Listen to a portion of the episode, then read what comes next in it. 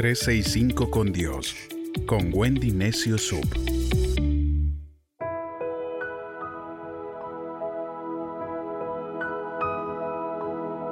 ...4 de octubre... ...alégrate siempre... Pablo tenía 70 años... ...estaba en una prisión...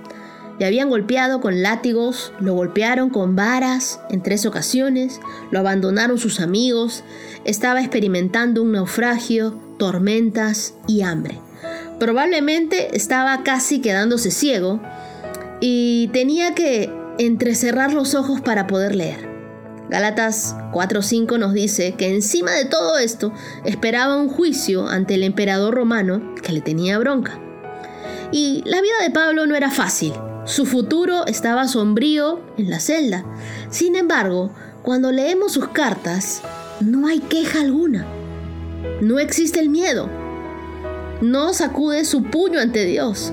En cambio, le da gracias y anima. Filipenses 4:4 dice, alégrense siempre en el Señor. Se lo repito, alégrense.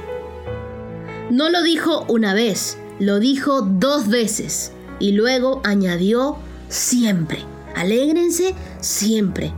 ¿Acaso es posible que alguien mantenga la alegría ininterrumpida? Este es el nuevo challenge. Hashtag alégrate siempre.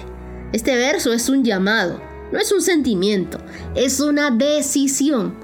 Es una confianza profunda, arraigada en que Dios existe y que Él está en control de todo porque es bueno. La convicción siempre precede a la conducta. Para cambiar la manera en que una persona responde ante la vida, cambia lo que la persona cree sobre la vida.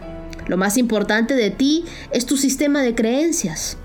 Está científicamente comprobado que la ansiedad aumenta conforme disminuye la percepción del control. Es por eso que las personas más estresadas son fanáticas del control. No consiguen lo que más persiguen. Mientras más intentan controlar el mundo, más se percatan de que no pueden. Y la vida se convierte en un ciclo de ansiedad, de fracaso, ansiedad, fracaso, porque no podemos tomar el control, porque el control no nos corresponde. La Biblia tiene una idea mejor. En lugar de buscar control absoluto, renuncia a él. No puedes controlar el mundo, pero sí puedes confiárselo a Dios. Te lo voy a repetir, no puedes controlar el mundo, pero sí puedes confiárselo a Dios. Este es el mensaje de Pablo, detrás de alégrate siempre. La paz está al alcance, no por falta de problemas, sino debido a la presencia de Dios. Quiero recordarte que hay alguien en el cielo que está sentado en el trono. No está cansado, no está viejo, tampoco está vagando nunca dejó de estar al mando. La ansiedad va a disminuir, no cuando hagas yoga, sino cuando aumente tu conocimiento y cercanía a Dios. La próxima vez que le temas al futuro, llena tu mente con los pensamientos de Dios.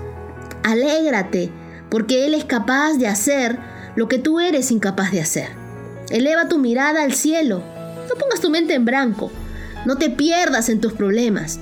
Atrévete a creer que pasarán cosas buenas en tu vida. Atrévete a creer que Dios está hablando cuando dijo, y sabemos que a los que aman a Dios, todas las cosas le ayudan a bien. Eso dice Romanos 8, 28. La mente no puede estar llena de Dios y llena de temor al mismo tiempo. ¿Estás preocupado, intranquilo o desvelado? Te reto a que te alegres en Dios siempre a que expongas tus preocupaciones y las cambies por oraciones. No existe nada de lo que estemos enfrentando hoy con lo que Dios no pueda lidiar. ¿Cuáles son los postes que sostienen tu fe hoy?